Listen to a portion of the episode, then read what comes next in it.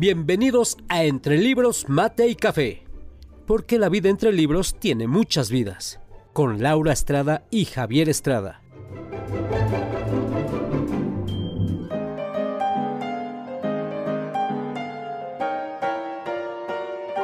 Entre Libros, Mate y Café advierte que las opiniones vertidas en este podcast son de ávidos lectores a quienes les encanta compartir lo que leen.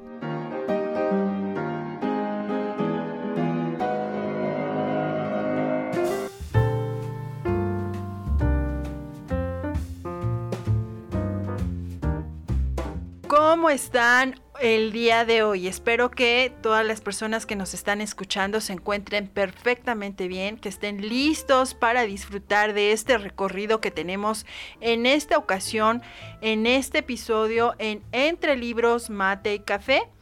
Hoy está de nuevo con nosotros nuestra querida, querida Libna y tenemos un tema muy interesante en el que ella es bastante conocedora. Todavía no puedo decir que una experta, pero sí muy, muy conocedora.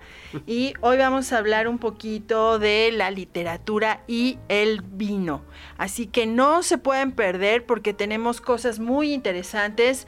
Pero antes les recuerdo que nos busquen en redes sociales como Entre Libros Mate Café en Facebook y en Instagram. Déjenos sus comentarios, déjenos sus sugerencias y las estaremos atendiendo. Eh, también nos acompaña, como siempre, el día de hoy Javier, eh, Javier Estrada, pero bueno, vamos a, a preguntarle a Limna cómo se encuentra el día de hoy. Hola Lau, muy bien, muy bien, gracias. Estoy contenta de estar aquí después de tantos programas que no he podido participar, pero pues muy bien. Y pues bueno, este, creo que me, me echas más flores de las que se debería porque cero soy experta en el tema, pero soy muy aficionada. Más que nada eso es importante, me gusta el tema del vino, me gusta beber el vino y pues bueno, es ahí va uno más o menos aprendiendo, ¿no? Con la experiencia de, sensorial. Así es, bueno, de hecho, la primera vez que yo visité un viñedo y que empecé a adentrarme en este mundo del vino fue justamente con Libna y poco a poco también he ido aprendiendo. Estoy lejísimos de ser siquiera conocedora, pero bueno, eh, ya también me iré incorporando a esto. Javier, ¿cómo estás? Bien, bien, gracias. Un gusto nuevamente estar por acá y un tema excelente, un tema histórico, porque el vino ha estado siempre en la historia de la humanidad y, bueno, qué mejor que una, una experta en vino pues, como es Libna. Yo de los vinos lo único que sí me acuerdo bien, bien, bien es al otro día en la cruda realidad, pero bueno, no soy muy ávido este bebedor, pero sí me gustan algunos buenos vinitos y a lo mejor por ahí Libna nos tendrá algunas recomendaciones. Pues bien dijiste lo de la historia. Dicen por ahí que el vino tiene más historia que geografía. Y mira que dependemos de la geografía para tener un buen vino, pero efectivamente encierra más historia que, cualquier otra este, pues, característica, ¿no? Muy, muy bueno. Claro. Claro, la geografía que es muy, muy importante, de ahí depende mucho de eh, hasta donde me has comentado, el tipo de uva, los climas, en fin, todo esto. Pero bueno, yo hoy también quiero hablarles de un libro muy, muy interesante, un libro que me encontré hace algún tiempo. Es un libro que no está sencillo, que eh, me refiero a que son pues nada más y nada menos que 140, 640 páginas eh, lo, se, lo edita Editorial Planeta y de un autor español joven, eh, de hecho es bastante joven, nace en 1973. Él es licenciado en Ciencias Políticas y Sociología. Les estoy hablando de Carlos Clavijo que además también ha incursionado en este mundo de eh, la farándula un poco, él hace stand-up, es escritor y guionista cómico también, así es que bueno, él es muy versátil y me llamó mucho la atención esta obra que se llama El hijo de la vid, que es un libro, es una novela histórica. Y bueno, él tiene otros libros. Eh, el primero que escribió que se llama Bienvenido a Spanien. En 2015 salió ese libro. El hijo de la vid, que es el que vamos del que vamos a hablar el día de hoy. eh, Puentes Volados en 2007, La Adivina en 2006 y Alas de Pollo en 2002, que fue su primera obra. Y bueno, desde luego que eh, llama mucho la atención que es una novela histórica y hace un recorrido que va desde eh, finales del siglo XIX hasta abarca parte del siglo XX, donde él nos habla eh, de todo lo que pasa en una región que creo que por muchos es muy conocida precisamente por los vinos, que es la región de La Rioja en España. Y bueno, ahí no sé, Limna, tú que nos puedas contar un poquito de esta región, em, de, los vinos de esta región. Pues bueno, eh, España es, eh, bueno, para generalizar un poquito, es el país que tiene más eh, extensión en cuanto a viñedos se refiere. O sea, es la más extensa, no por ello el primer productor. El primer productor, a pesar del tamaño pequeño, es Italia, ¿no? En el mundo. Y, pero España tiene una gran presencia y tiene una, o sea, prácticamente la mayor, este, no, extensión de tierra, ¿no? Para, para sembrar vino, vides. Y bueno, obviamente su uva más emblemática eh, está en la región de Rioja. Y esa es el tempranillo, ¿no? Que dicho sea de paso, aunque suene chistoso, justamente el nombre lo lleva porque tiene una maduración precoz, o sea, muy temprano, madura, entonces es tempranillo, por eso se le bautizó de esa manera, ¿no?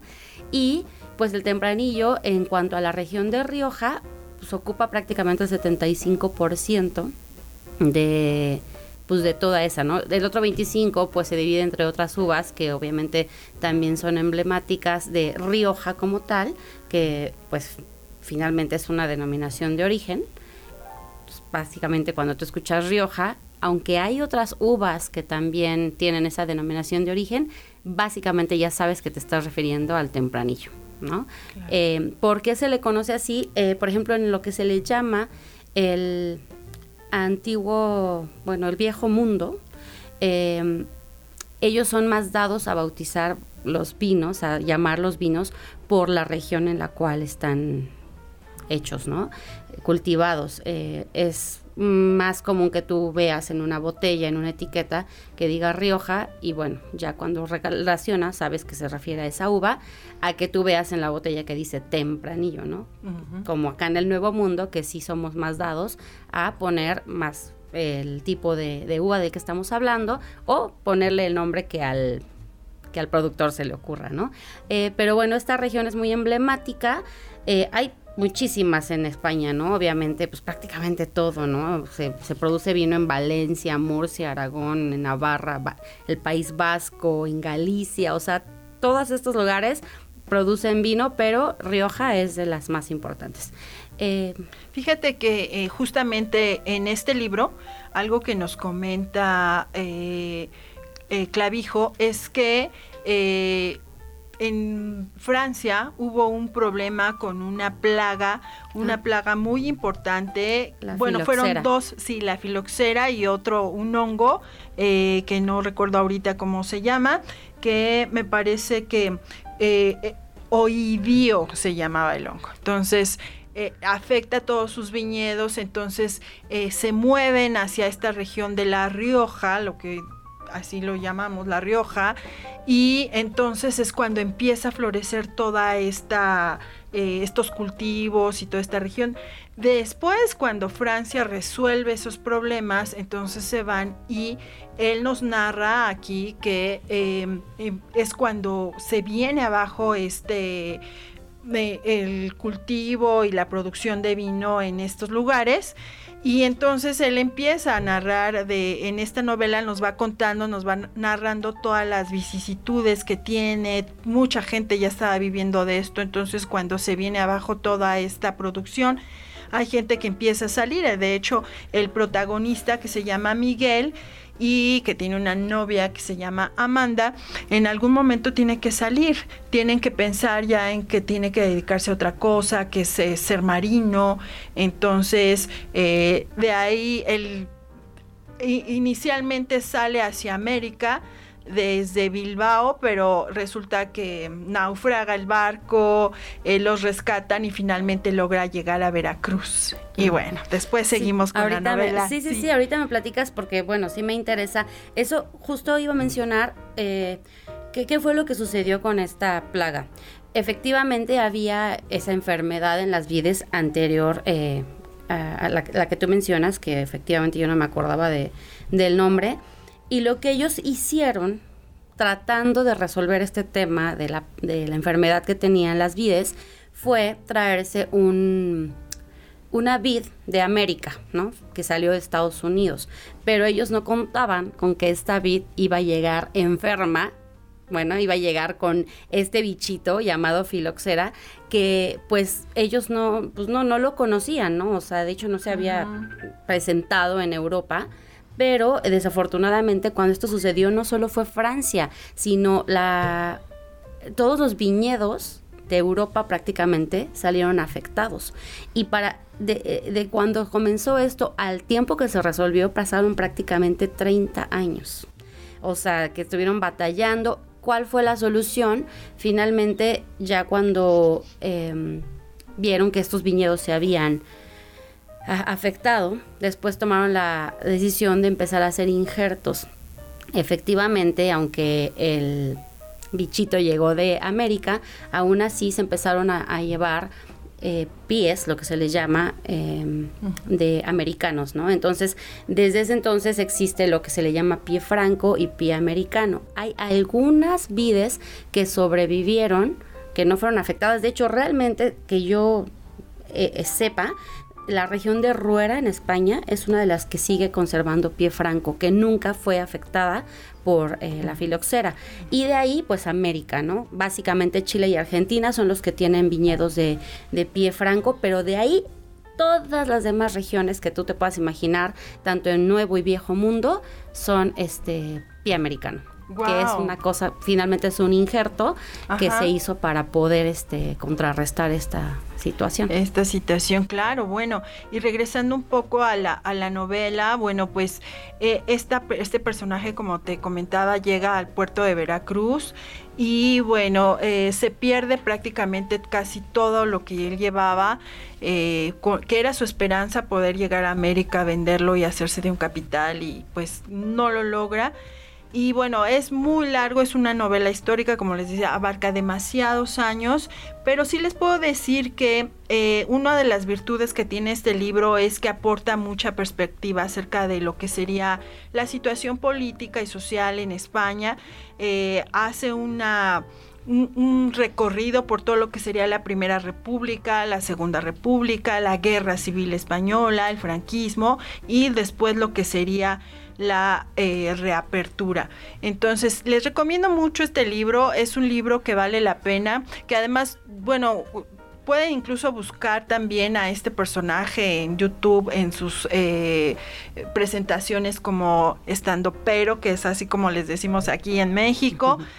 Pero de verdad que en esta novela él se esforzó mucho, él hizo una gran investigación histórica y además está aderezado con todas las vivencias, todo lo que tiene que pasar Miguel, su novia. Entonces es como una historia ahí entretejida que está muy muy bien lograda. Yo les recomiendo que compren este libro, que lo lean. Eh, sí, efectivamente son muchas páginas. Empieza muy fuerte, empieza con eh, narrando justamente cómo se embarca este naufragio y entonces te atrapa y cuando te das cuenta ya vas muchas páginas adelante. después viene como un bajoncito, pero nunca pierdes el interés. O sea, no se mantiene ese interés del inicio cuando está narrando el naufragio, pero en algún momento tampoco es que digas, híjole, se cayó completamente la novela, ya no me interesa, no para nada. Léanla, la recomiendo muchísimo. Y Javier, cuéntanos tú de qué libro nos vas a hablar con respecto a los vinos. Bueno, mira, primero un preámbulo. es que el himna hace hasta que desapetes. Como viene hablando justamente de, La Rioja, hay que me acuerdo de un de un vino de la de, de Marqués de Murrieta, este vino el el Rioja Castillo, ese es un vino deliciosísimo. Los Cabernet, eh, Concha y Toro son eh, deliciosos, los de la Casa Duero.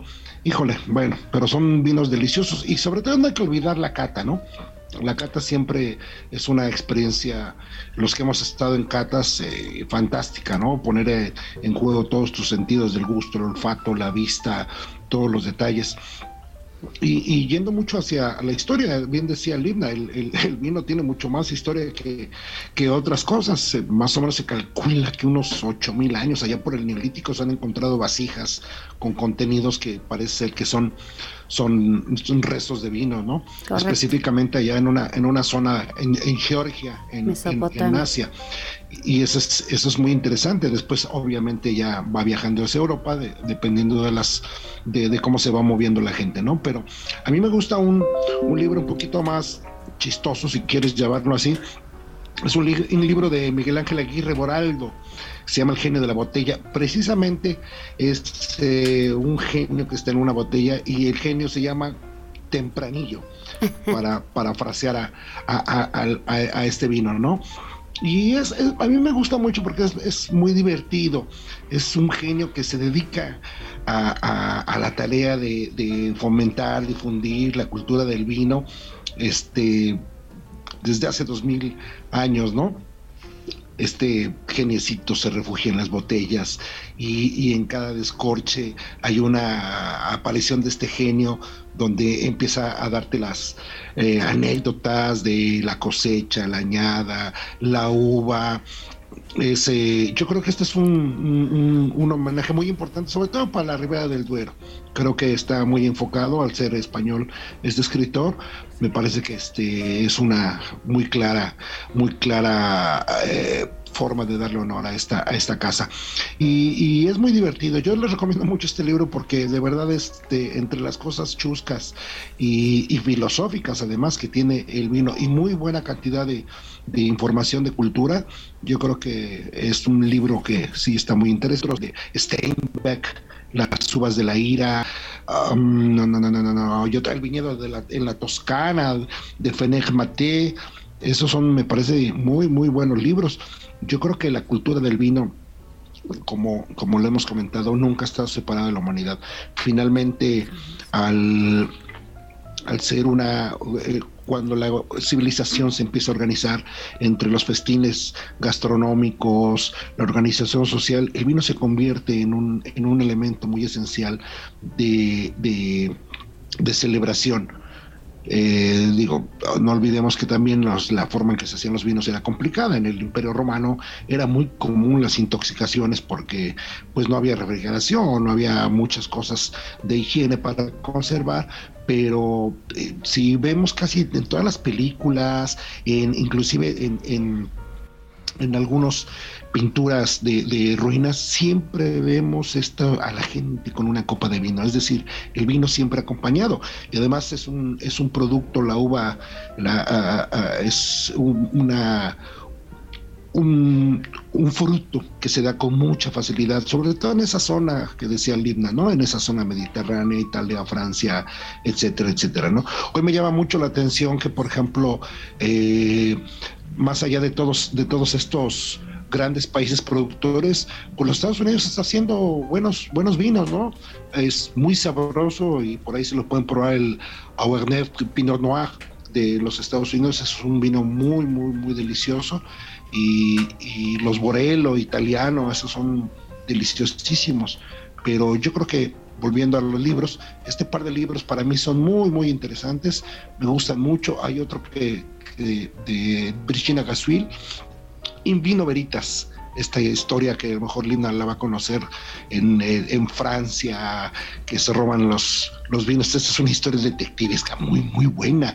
Eh, donde se roban unos vinos de unas bodegas y, sobre todo el valor de estas botellas es que los, los diseños de las etiquetas eran de Dalí, de Chagall, de Picasso, entonces se mete una cosa detectivesca ahí a, la búsqueda de estas, de, estas viejas botellas, ¿no? Claro, bueno, y también eh, ha trascendido el vino tanto que eh, de hecho hasta las eh, los actos religiosos, los cultos religiosos, es una parte indispensable, lo que llamamos la, la Eucaristía, ahí, bueno, no la entendemos sin el vino, ¿no? Entonces, y de hecho, ¿no? Eh, bueno, algunos eh, que conocemos la historia de Jesús sabemos que eh, él ha dicho que no, que no, en algún momento dijo que no volvería a tomar el fruto de la vida hasta que regresara. Entonces, veamos lo importante que ha sido el vino a lo largo de la historia y sí, efectivamente, efectivamente está inmerso en todas las actividades. Bueno, ¿quién no ha después de graduarse o de una presentación, justamente después de una presentación de un libro normalmente se acostumbra a tomar un vino de honor y algo también que, comentabas Javier acerca de las catas, que la verdad que para mí fue descubrir un mundo, el, saber que, que, el vino tiene un cuerpo, que el vino tiene una densidad, en fin, todo eso que a lo mejor nos podrías platicar un poquito más, Limna, de, de esta cuestión de los vinos. Sí, pues bueno, uno toma el vino y pues lo disfrutas así como así realmente concentrarte en qué es lo que te estás tomando, ¿no? Pero es una experiencia diferente, efectivamente, como tú lo mencionas, Lau, cuando finalmente puedes, pues no sé, o sea, saber que el color que tiene el vino, pues a lo mejor es característico pues de ciertas uvas, ¿no? No siempre vas a tener el mismo tono, ¿no? Vas a tener tonos a lo mejor hablando de vinos tintos, pues vas a poder tener tonos rubíes o ya más como tirándole a, lo morado, ¿no? Más intensos y todo eso, pues finalmente tiene mucho que ver con el, pues la cascarita, ¿no? El, color que le da, o sea, va a haber variedad, ¿no? Este, obviamente también, eh, pues puedes identificar a través de del olfato, pues a lo mejor en qué tipo de madera estuvo eh, almacenado o si viene a lo mejor de una producción nada más en en, tanques, ¿no? Metálicos, o sea, todo eso se llega a identificar, o sea, el vino es tan sensible que, que, realmente por eso tienen tanto cuidado en cómo almacenarlo o hay que tenerlo, porque aún a través del corcho puede llegar a absorber este aromas o situaciones ahí del medio ambiente, ¿no? Entonces, sí, cuando tú tomas una copa de vino, pues finalmente estás pues probando un ser vivo, ¿no? Que es lo que se dice, o sea, el vino tiene vida, es un ser vivo, ¿no? Entonces cualquier situación externa pues puede llegar a, afectarlo. Y cuando tú estás degustando un, vino y catándolo, pues evidentemente mm, a veces escuchamos a los expertos, ¿no? Cuando te dicen que sabe a, que huele a tal fruta, ciruelas o vainillas, especias.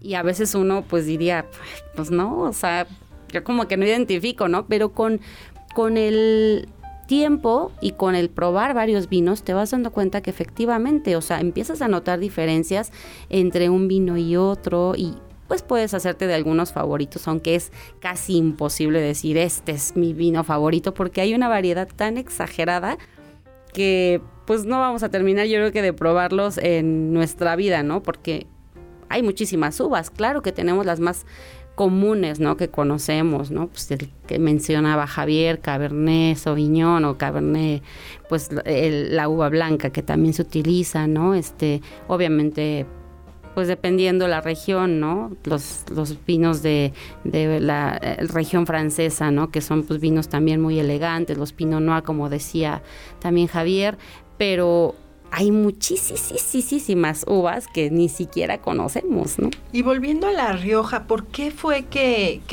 tuvo este auge? ¿Qué, hay de diferente en esta zona, en esta región?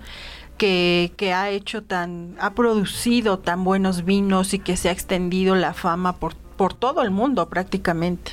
Pues mira, el vino de Rioja, yo creo que como se dice por ahí, es un vino muy fácil de tomar. O sea, porque tiene una, es una de sus características es justamente que tiene un equilibrio muy, muy bueno entre acidez, dulzor, o sea, es un vino que no se te va a hacer pesado, de hecho, eh, tiene o sea, los taninos dichosos que se les llaman, que finalmente vienen en la piel, en la semilla, eh, no son tan potentes. Entonces, es un vino que se hace agradable al paladar, ¿no? O sea, lo puedes acompañar con muchos tipos de comida, pero pues efectivamente es un vino ligero, agradable, a pesar de que sus sabores, pues, o sea, tiene sabores, es afrutado y sí puedes encontrar así como que pues ciertos toques de, de, fruta, de ciruelas, no sé, de, de bayas. E, es, es, como un sabor muy agradable en la boca. Y yo creo que por eso, y por la cultura que tiene obviamente España de, de beber vino, pues es el la producción de, de, este, de esta uva pues ha a mí déjame déjame compartirte que para mí el tempranillo yo tempranillo y me encanta para mí es el mejor vino para mí. Claro cada para tu paladar para ese que le acomoda. exactamente y bueno Javier cuéntanos un poquito no, más bueno este eh, yo creo que eh, bien bien dice Linda no a mí la, los, los vinos de, de Rioja me gustan mucho porque son eh, relativamente perceptibles, ¿no? Pues eh, tomar ese sabor, ese aroma primero, frutal, floral, ese sabor que persiste de canela, menta, eh, percibir bien, bien los, los sabores de, de, la madera, ¿no? Sin que tengan que ser este, o muy afrotado, muy aterciopelado.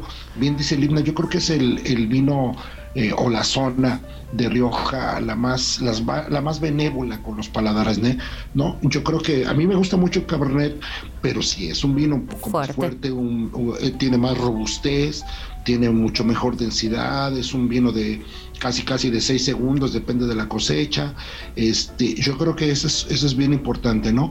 Y, y retomando un poco lo que dice Linda, esa zona de Rioja, y, para contestar un poco a lo que dice Laura, esa zona de Rioja es yo creo que de las zonas más benditas en el Mediterráneo, en cuestión de clima, eh, de humedad relativa, es una tierra muy fértil. Recordemos que en, Francia y en Italia están muy cerca de las montañas, entonces eso provoca que el deshielo de, los Alpes este, llene de, agua, de agua de eh, del, del, deshielo los campos y eso posiblemente interfiere mucho que no es lo que pasa con, la región de España, ¿no? que recibe mucha, mucha humedad del Mediterráneo y yo creo que eso le da un, sabor muy especial. ¿no?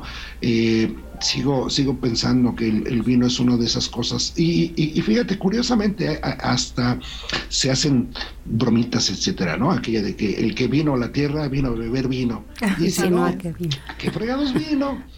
Y, cosas así, ¿no? Y tenemos eh, eh, eh, hasta dioses emblemáticos, el dios Baco, el dios Baco, el dios del vino. Entonces, este, hasta la, mitología te, te permite y, y, le hace un honor al vino, porque es una, es una bebida. Hay que recordar también que era más fácil conservar vino en barricas en el mundo antiguo que ir a los ríos por agua, donde los ríos también traían muchos desechos, etcétera, etcétera. Y entonces tomar vino, por eso en Europa es tan común el tomar vino, ¿no? Porque el paladar, como dice, como dice el se va acostumbrando y no es para que te, te eh, se te pasen las copas, ¿no? Sino es justo junto con, con alguna buena carne, algún pato, algún faisán, podés eh, tener una, un maridaje excelente, ¿no? Pasar una linda tarde con una lectura, un, buen platillo y, y un excelente vino. Sí, que justamente eso que dices es súper cierto. Eh, no sé, bueno, no digo que con otras bebidas no se dé esta esta parte de la convivencia y de las charlas agradables, pero de verdad que cuando yo sí, cuando destapas una botella de vino, es como que inmediatamente te invita, ¿no? A, de, a ver, bueno, vamos a platicar y, y, no te das cuenta cuando ya te volviste a servir y bueno, ya después se convierten en más, ¿verdad? Pero es, de vez verdad, es muy agradable y eh, con un poquito lo que decías rápidamente, este justo eh, cuando yo estaba leyendo que cuando Colón salió en su expedición, eh, pues justamente ellos venían acostumbrados a, beber más vino que incluso el agua, porque por los tiempos tan largos que pasaban, pues el agua se contaminaba, se estancaba, y llegaba un momento en el que realmente no les convenía estar tomando agua en, el trayecto. Entonces, que, que traían era de sus principales cargamentos. Fue como finalmente también eh, fue que llegó el vino a América, ¿no? Bueno, fue la primera, yo creo que el primer contacto que se tuvo eh, en los tiempos de, Cristóbal Colón. Claro, y bueno, también está esta idea que a mí me gustaría saber o no sé si tú conozcas, Limna, de dónde viene esto de que si te tocan las últimas gotitas de la ah. botella de vino son las gotas de la felicidad. Honestamente desconozco el origen de esto, pero es que es, verdad, es muy común, que según el número de gotitas que queden al final eres el afortunado, ¿no? Cuando te sirven lo último que quedó en la botella, claro, se acostumbra incluso contar, ¿no? Cuántas gotas quedaron. Bueno, y también lo que sí es que a muchos autores, muchos autores eh, les encantaba el vino y muchas de sus producciones eh, surgían después de que, de que tomaban algún tipo de bebida. No, no, no sé si sea exactamente vino, pero seguramente, sobre todo en, en, otros, en otros tiempos, eh, muchos escritores acostumbraban eh, pues estar tomándose sus copitas de vino y entonces escribir, porque sí, al menos creo que para mí el efecto del vino pues es muy relajante y te, eso te permite ser un poco más creativo.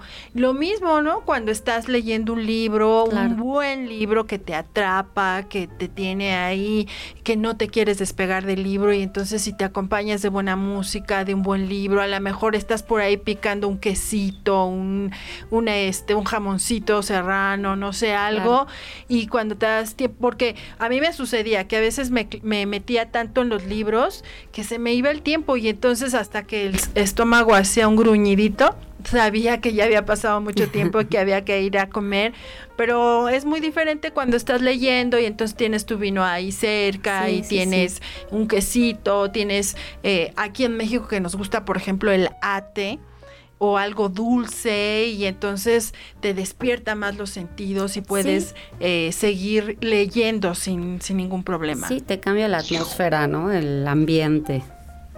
Híjole, qué rico, ya está se antojó. Fíjate que ahorita que comentas de esos libros, eh, hay un, cuento de Julio Cortázar, El Perseguidor, donde precisamente se menciona mucho el, vino, ¿no? Está entre el vino, el jazz y, la, y el desarrollo de la novela, este, ves esa tripartita, ¿no? A pesar de que puede tomar vino o, alguna cerveza, un whisky, una cosa así, este, en todos, en todos, yo no recuerdo un una sola novela específicamente del autor que sea donde no se hable del vino, inclusive los autores japoneses que ellos son muy afectos a su a su sake. Este, finalmente es una bebida. Yo creo que este el vino para mí sí es una de las cuestiones de una de las es una, es una de las formas de vida, porque lo que bien dice el himna, te gustar un vino no es solamente que te empinas la botella y ya, es que, aprendas a, a, disfrutar a ese ser vivo que decía Linda. Finalmente tiene toda la razón. El vino es, es un amigo, es un amigo que pues lamentablemente te lo bebes, pero sé que inmerso en ti. Lamentablemente. Así es, así es. Bueno, eh, estamos muy cerca del final de este episodio y yo no sé, Limna, si tienes por ahí algún comentario, alguna recomendación que quisieras hacernos. Yo, como comenté, a mí me gusta mucho el vino tempranillo. El blanco no soy tan afecta, igual sea porque casi no he aprendido a tomar, eh, porque sí, es algo que me di cuenta que hay que aprender. Yo lo tomaba así y no me gustaba hasta que empecé a ir a las catas, hasta que eh, empecé a conocer esto, a olerlo, a sentirlo y fue cuando fui aprendiendo a tomar el vino, pero también a agarrarle el gusto y ahora ya sé cuál me gusta.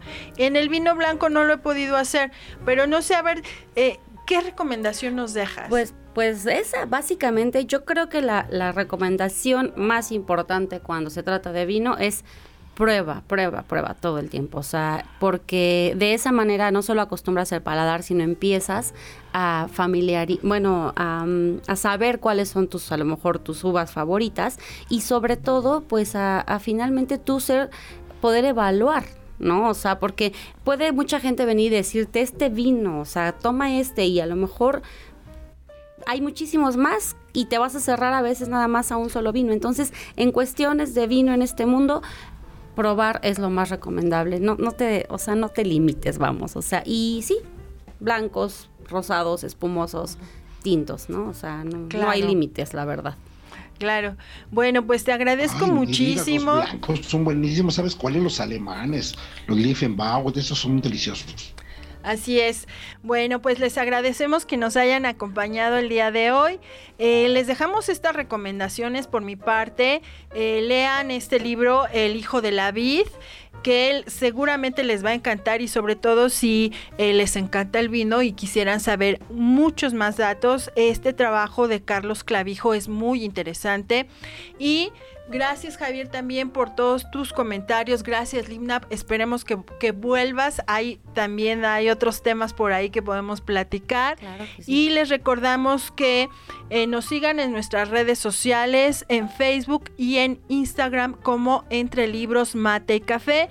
Y bueno, esperamos que lean acompañados de un buen vino y les recordamos también y les agradecemos a Switch Podcaster que nos hace posible que salga con una gran calidad estos episodios que ustedes disfrutan, en los que ustedes nos acompañan.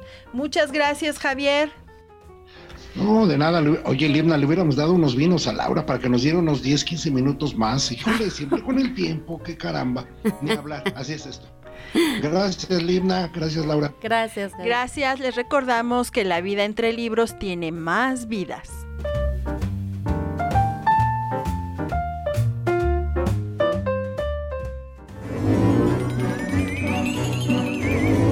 Esto fue Entre Libros, Mate y Café, con Laura Estrada y Javier Estrada. Gracias por estar con nosotros. Hasta la próxima.